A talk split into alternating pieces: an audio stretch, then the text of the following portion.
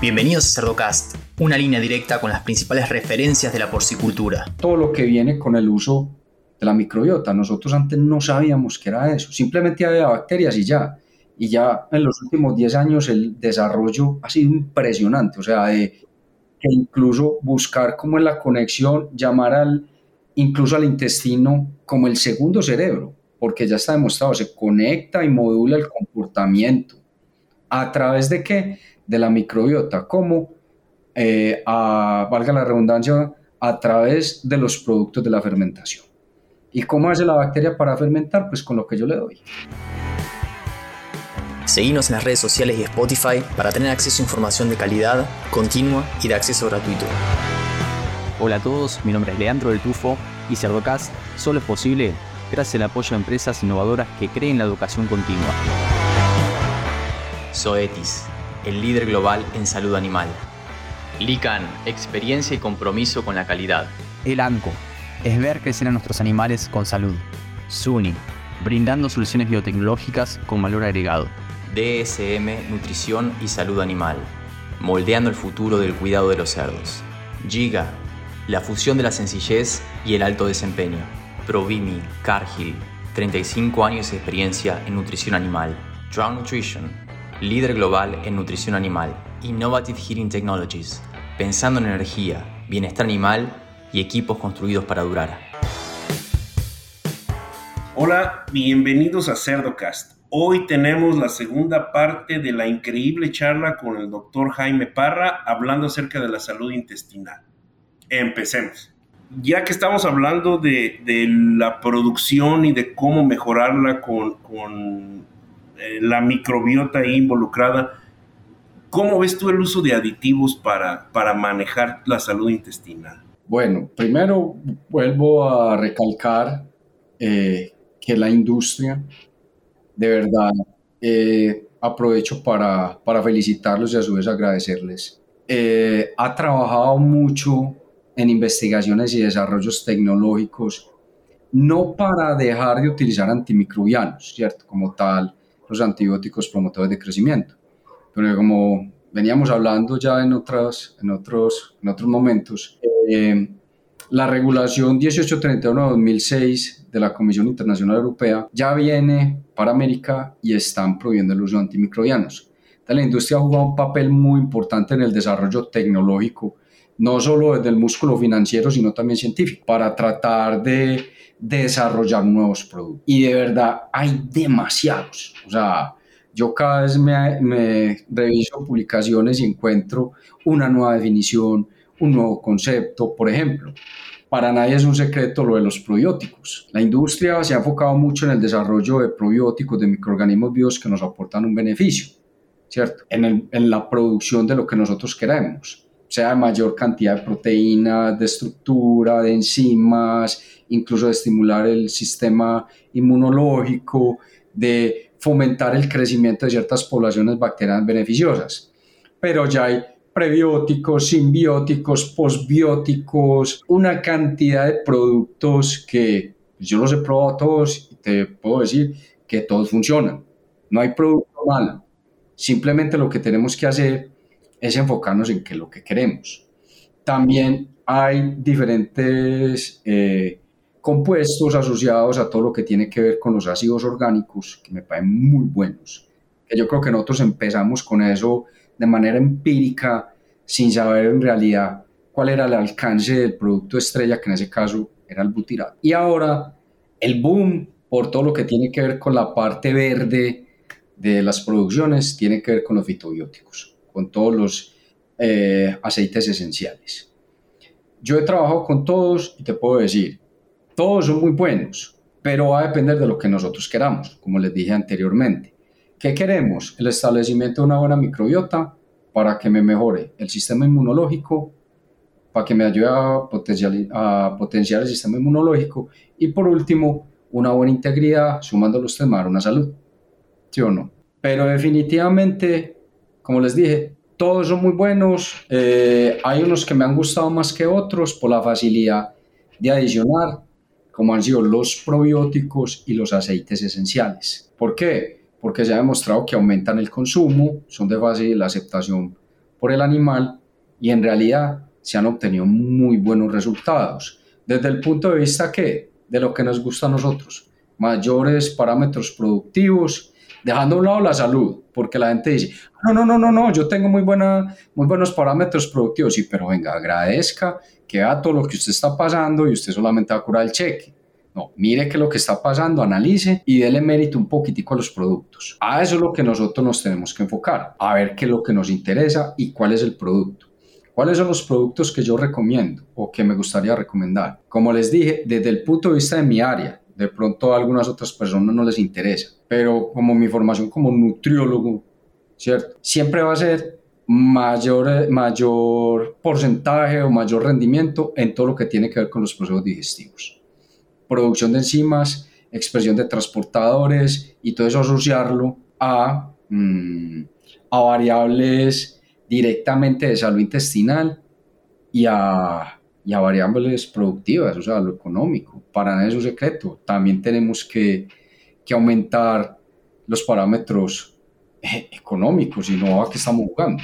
Sí, porque fíjate que, que muchas veces se tiene una connotación un poquito negativa con el hecho de que, bueno, todos estos productos, los aceites esenciales, probióticos, prebióticos, cuestan dinero y hay que pagar, pero eh, desde el punto de vista de un productor, eh, sí hay que pagarlo, pero los productores no tenemos la tecnología ni el tiempo ni la experiencia para poder desarrollar estos productos. Alguien lo tiene que hacer por nosotros y nosotros tenemos que pagar por todo el desarrollo del producto y después también tenemos que entender que, bueno, nosotros nos vamos a beneficiar, pero también los productores de los aditivos tienen que tener un beneficio económico, si no ya no van a seguir trabajando. Incluso es algo muy particular y como te digo, yo siempre trato de, de, de llevar todo a la gratitud. ¿Por qué?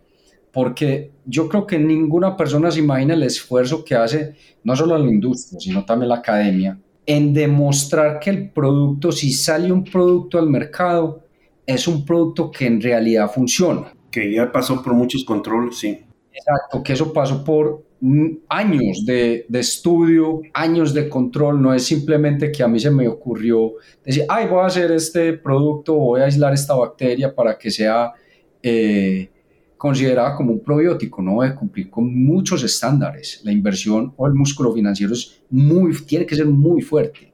Y fuera de eso, ahí es donde la industria ha venido trabajando mucho de la mano con la academia para tratar de encontrar una explicación a lo que vos me has preguntado hace un momento de cómo extrapolar eso. O sea, cómo hacemos la conexión entre industria, academia y productores que es algo muy, muy complejo y normalmente la academia es la que está en el medio. O sea, lo que hacemos nosotros, como dijiste vos, ¿quién se encarga de hacer eso? Pues alguien tiene que hacer el trabajo y yo creo que nosotros los que estamos en la academia somos los encargados o los llamados a, a decir, la industria hizo este producto y explicarle al productor cómo es que funciona, qué es lo que hace. Eso es lo que nosotros tenemos que hacer. ¿Cuál es su interés? Por eso me gusta devolverme y decir, ¿Qué es lo que necesita el productor para ir a la industria y decir, vea, se necesita es esto? Y yo trato de explicarle qué es lo que va a pasar. ¿Por qué?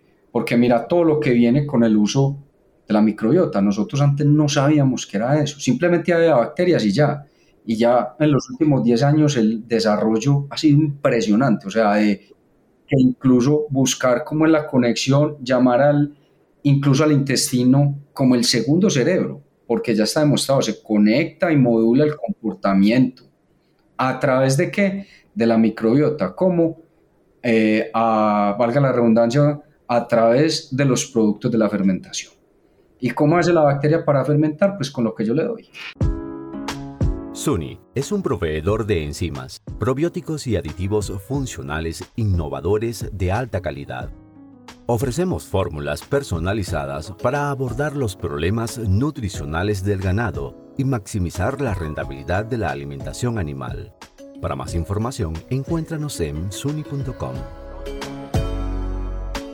Ahora, eh, aquí a lo mejor ya me voy a meter en un campo un poquito ya más, ¿cómo te diría? Aplicado, más sencillo, no tan complicado como, como lo estamos manejando, pero ¿crees tú que con toda la, con todo lo que utilizamos de probióticos, prebióticos, postbióticos, podemos hacer que, los cerdos en particular se sientan mejor, aumentemos su bienestar, que sientan, no sé, mayor, eh, un, sistema digestivo más tranquilo, no tengan ahora sí que dolor de estómago, ni úlceras, ni nada. ¿Crees tú que eso los haga un poquito más, em, tener una vida más llevadera o, o solamente estoy yo ya... No, incluso esa la tenía como para el final. Si querés ahorita la, la muestro, que es una, es una interpretación de, de alto valor para mí. Eh, ahorita pues, me gustaría como eh, un momentico para un momento corto para, para explicarles, pero sí puede haber algo muy tangible y es lo que estamos haciendo nosotros. yo creo que todos nosotros trabajamos bienestar, ¿cierto? No el bienestar completo, pero sí un bienestar. Yo me considero que trabajo un bienestar desde el punto de vista intestinal que es llamado salud intestinal que después se va a asociar con algo que podemos llamar salud integral y por último una sola salud, que es a lo que iba a ir al final. Pero para responderte la, la pregunta que me hiciste ahorita de, bueno, vos hablas muy bonito, muy bueno, has mencionado infinidad de cosas, ¿yo qué puedo hacer como productor para poder tratar de interpretar esto? O sea, la salud intestinal, porque yo sé que es muy complicado incluso hablarle a la gente de la industria y tratar de explicarle qué es en realidad salud intestinal. O sea, cómo podemos unir industria, academia y producción en un solo término que es salud intestinal. Y eso es lo que yo considero que llevo muchos años trabajando, que es este tema, salud intestinal. Pero ya vimos que yo para poder trabajar salud intestinal necesito muchas cosas. Parte de la industria y parte de la producción. Necesito animales y necesito producto. Y tratar de unirlos a través de todo lo que yo les dije anteriormente. Todo lo que tiene que ver con expresión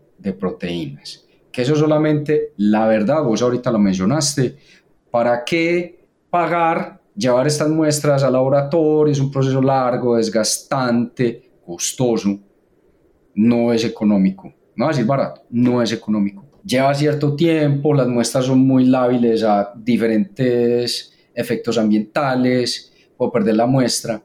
Y pues si yo hablar de salud intestinal, que es lo primero que tengo que llevar, muestra de intestino y para obtener una muestra de intestino pues me toca sacrificar. Esa es una de las cosas que más, pues que obviamente la gente encargada del bienestar ha criticado mucho toda la parte bioética, el sacrificio de animales para estudios. Y por eso ahorita vos me hacer una pregunta de establecer, ¿cómo era? Que si se podía hacer una interpretación, me a, me, me hacer una pregunta muy interesante, ¿se podía extrapolar algo así?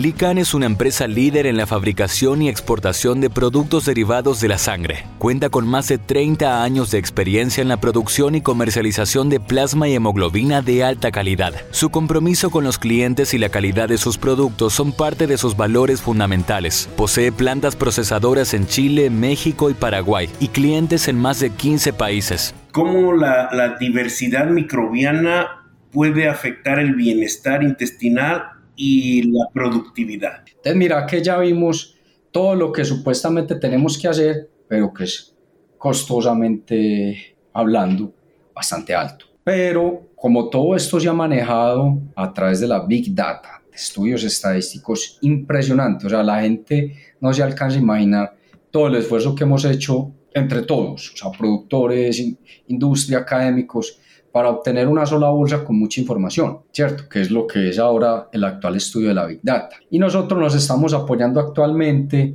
en la interpretación estadística de los resultados obtenidos mediante los estudios de microbiota, ¿cierto? Y decir, bueno, eh, ellos trabajaron esto, este, evaluaron este producto, la microbiota que encontraron fue esta, y las variables que eh, observaron o que aumentó más de peso o disminuyó o la salud mejoró o no tuvieron que utilizar tanto antibiótico, fueron más resistentes, infinidad de variables. ¿Qué hacemos nosotros con la Big Data? Cogemos toda esta información, obviamente tenemos que aportar un poquito, cogemos toda esta información de la secuenciación, como les dije, con todo lo de la técnica molecular, sea de medición de proteína, de cuantificación de microbiota, de todo, identificación, para poderlo relacionar con una variable, sea productiva, médica o fisiológica de interés, incluso hasta económica. Desde el punto de vista académico, no, me, no considero tan valioso hablar de dinero, pero pues obviamente siempre, esa es la pregunta de siempre. La de la, la industria, la del productor y uno está a la mitad, sí,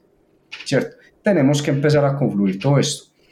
Y como les dije, pues yo necesito producto de la industria, animales de la producción, ¿cierto? Los diferentes sistemas. Pues a nadie le va a gustar ofrecer este tipo de, de, de, animales o producto sin una respuesta productiva fija. Entonces, para esto y para que no tengamos que sacrificar, se ha desarrollado un concepto muy importante, que es sobre el cual nosotros estamos trabajando, que es el de biomarcador. ¿Qué es un biomarcador?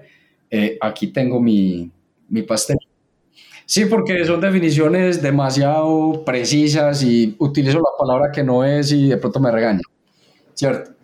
Es característica de conjunto de genes o especies microbianas que de forma objetiva logra ser indicadora de procesos biológicos normales, procesos patogénicos o respuestas farmacológicas a una intervención terapéutica. En términos de nosotros, para que sea más accesible y comestible para el público, es determinar los indicadores o sustancias o compuestos biológicos que se asocian a condición de salud intestinal.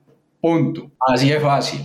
Eso es lo que nosotros tenemos que medir. ¿Como cuál? ¿O para qué? Pues para facilitar estudios, para monitorear el estado fisiológico de un animal, para ayudar al desarrollo de estrategias nutricionales industriales. ¿Cuál sería un ejemplo? Volvemos a, a lo primero que yo les dije del preconcepto de salud intestinal ¿Qué hacíamos nosotros para saber si un animal en ese tiempo no tenía una buena salud intestinal, sino una buena salud? Pues que no tuviera, que pudiéramos determinar eh, la calificación de las heces, si eran duras, blandas, si era diarrea mecánica, si era diarrea microbiana, ¿cierto? Y coger esa información y asociarla con los estudios de microbioma. Así no, así no, no, no tendríamos eh, que sacrificar animales podríamos mejorar el comportamiento del animal sin afectar su comportamiento productivo y obviamente el bienestar. Sí o sí, en cerdos el bienestar juega un papel importantísimo. ¿Cuál sería el aporte de nosotros como tal de la industria? Pues tratar de asociar, ¿cierto? Todo esto que yo les dije, eh, dos variables importantes, edad y tipo de dieta que vamos a ofrecer al animal en ciertos estados fisiológicos y relacionarlo o compararlo con la diversidad microbiana que hay en ese momento. Y decir, vea, si ahí está microbiota, lo más seguro es que su animal vaya a sufrir de, una, de esto, vaya a perder esto o no vaya a ganar esto o al contrario, puede mejorar esto. Eso es lo que estamos tratando de hacer. ¿Con base qué? En toda la información que hemos trabajado en los últimos 10, 15 años. Por ejemplo, si yo aumento, si yo sé que yo aumento con X o Y producto eh, la expresión de proteínas de, de digestión, o sea, enzimas digestivas y transportadores, y puedo ver que estas proteínas aumentan su expresión con la presencia de ciertas poblaciones bacterianas, ya está, de un sustrato para que estas bacterias eh, crezcan y que estas proteínas que, que, que usted quiere que tenga mejoren la producción, por lo menos desde el punto de vista digestivo. Ah, pero es que yo quiero el inmunológico. Ah, bueno, entonces vengamos a estudiar qué se necesita y cómo podemos correlacionar. Esa sería la función actual, más rápida y más económica de un biomarcador. Y es lo que está mandando en este momento la parada. Nos hemos puesto en contactos con, con diferentes investigadores donde ellos aportan una información, nosotros aportamos otra y bueno, ¿qué podemos hacer acá? La colaboración. Y una de ellas definitivamente, sí o sí, se ha basado en un biomarcador específico. Pues espero que haya quedado claro que es biomarcador, ¿cierto? Es determinar un compuesto, una sustancia, una variable, algo que yo sé que puedo relacionar con salud. Después de todo este cuento, algo muy importante, butirato, producción intestinal de butirato. Eso es fundamental, uno de los principales biomarcadores más importantes es ese. Si en este momento alguien está pensando en modificar con un producto la microbiota, lo primero que debe pensar es qué tipo de microbiota va a modificar para que aumente la producción de butirato. Eso es lo primero que yo le recomendaría. Y con base en eso, ya no estaríamos hablando de una, de una nutrición normal. Estamos hablando de algo muy interesante, un nuevo término que se llama nutrición de precisión. ¿Qué es nutrición de precisión? Alimentar a las bacterias. Ya nosotros no vamos a pensar en el animal, tenemos que pensar es en la nutrición bacteriana, pues nutrición bacteriana, y obtener la salud de las bacterias, o sea, las poblaciones que en realidad yo necesito, tener una, una microbiota estable, bastante diversa, que haya de todo y para todos, eh, tener un sistema inmunológico obviamente estimulado, una integridad completamente desarrollada y obtener salud intestinal. Pero si tengo en cuenta esa salud, ya no ser salud intestinal. Un nuevo término es que salud integral. ¿Qué es salud integral? La salud de la, de la, microbiota y por ende la del animal. Y así nos vamos yendo. No, sí, definitivamente eh, todo se relaciona y termina, eh, ¿cómo te diré? como que volvemos al principio, ¿no? Empiezas con la salud desde afuera y luego te empiezas a meter con la salud intestinal, la microbiota, cómo afecta al animal y entonces ya tienes, este, vuelves a, lo que puedes ver, muy, muy interesante. ¿Y sabes cómo se llama eso? Todo eso que vos estás diciendo. A ver. Bienestar. Bienestar, perfecto, sí, sí. Todo eso, o sea, todo apunta hacia el bienestar. De hecho, volvemos al principio, nos devolvemos. Yo le dije, la salud intestinal es simplemente un pequeño pedazo, una herramienta para mejorar el bienestar. ¿Qué tipo de bienestar? No soy muy experto, ¿cierto? Y tengo entendido que incluso trabaja con una persona muy, muy, muy importante en el mundo del bienestar animal, que falleció hace poco, un gran amigo y compañero, Ariel Tarazona con el cual yo venía trabajando precisamente sobre eso, sobre el bienestar. Nosotros le tenemos mucho miedo a eso, mucho miedo. No, no, no, es que afectó el bienestar y es una persona que me enseñó a mí muchas cosas de, venga, no es solamente este tipo de bienestar, es que también hay un bienestar para que, para que entiendan. No es solamente un bienestar emocional, un bienestar productivo, es un bienestar económico industria necesita un bienestar económico, o sea, todo es un bienestar, una sola cadena, lo mismo que para los productores. Entonces, ¿qué tenemos que hacer nosotros para obtener un bienestar? Eh, para poderme pasar un tema, el desarrollo de un buen alimento, de unos buenos aditivos, mantener la microbiota eh, al nivel que, que yo necesite, que produzca, valga la redundancia, los productos que mencionamos anteriormente y que esto me ayude a conformar o aumentar una mejor salud intestinal, caracterizada, no sé, por mayor protección a nivel de moco, eh, mejorar toda la proporción de células intestinales para aumentar los procesos de digestión y absorción, mantener el sistema inmune eh, sí, completamente activo. Eso es lo que nosotros buscamos. ¿A través de qué? Pues de lo que yo les estaba diciendo ahorita, desde el punto de vista académico cómo ese alimento que ustedes producen llega al intestino, la bacteria lo toma, mejora la salud y cómo se comunica ese intestino con el cerebro, lo que se ha denominado eje microbioma intestino-cerebro, que es la piedra angular de lo que estamos buscando. ¿Cierto? Ese es el misterio, eso es lo que nosotros tenemos que buscar. Pues era que hace unos cuantos minutos yo decía, la gente no se alcanza a imaginar el trabajo y el sacrificio y la inversión que hay detrás de un producto, así sea un yogurt. El trabajo que hay en la investigación es impresionante. Y todo esto nos va a llevar a qué? A lo que vos estás mencionando ahorita. A la famosísima One Health. Es que no es una salud intestinal, no es una salud integral, es una sola salud. Eso es lo que nosotros tenemos que buscar para obtener y mejorar un bienestar. ¿Cuál? El que necesitamos, sea económico, productivo, eh, higiénico. Eso es lo que nosotros tenemos que llegar como tal. Zoetis es el líder global en salud animal, con más de 70 años de historia descubriendo fabricando y comercializando productos y servicios innovadores para animales, incluyendo cerdos. La innovación de Zoetis se enfoca en la prevención, diagnóstico, tratamiento y predicción de enfermedades y en el trabajo continuo con veterinarios y productores de cerdos. Zoetis tiene el compromiso de seguir liderando un futuro más saludable y más sostenible para todos.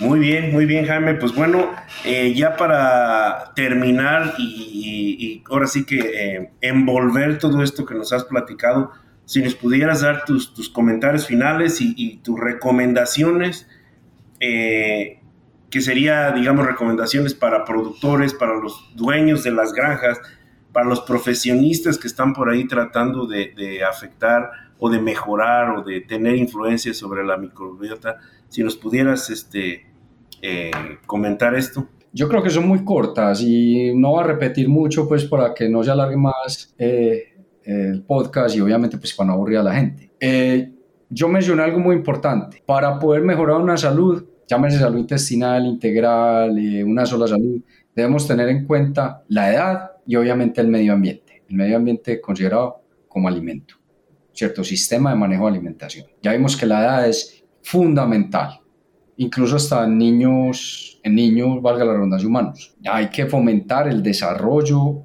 eh, como tal de una microbiota propia en momentos tempranos de, de vida. Y es fácil, ¿cierto? Segundo, debemos hacer un poquitico más de estudios o obtención de información en diferentes estadios de, de producción. Llámese reproductores, cerdas gestantes, cerdas pre, durante y posparto, lechones, animales de ceba. Tenemos que tratar de obtener la mayor cantidad de información, ¿cierto? Tercero, yo creo que debemos tener en cuenta y debemos ser debemos ser un poquitico más accesibles y dejar el miedo a evaluar o a experimentar con diferentes productos. No nos podemos errar. Eh, hay mucha gente que, mucha industria que está desarrollando productos bastante interesantes. No tiene que ser cambiar inmediatamente, puede ser un cambio gradual. Eh, darle la oportunidad a ciertos productos. Y por último, para poder obtener o poder modular o poder conocer todo lo que tiene que ver en este caso que es la salud intestinal, yo recomendaría que empezáramos a utilizar biomarcadores, empezar a cuantificar, a, a calificar diferentes variables que nos pueden ayudar a mejorar todo este concepto, principalmente hacia donde vos me estás llevando, hacia todo lo que tiene que ver con el bienestar, o sea, con todo lo que nosotros podemos incorporar esta palabra. Perfecto.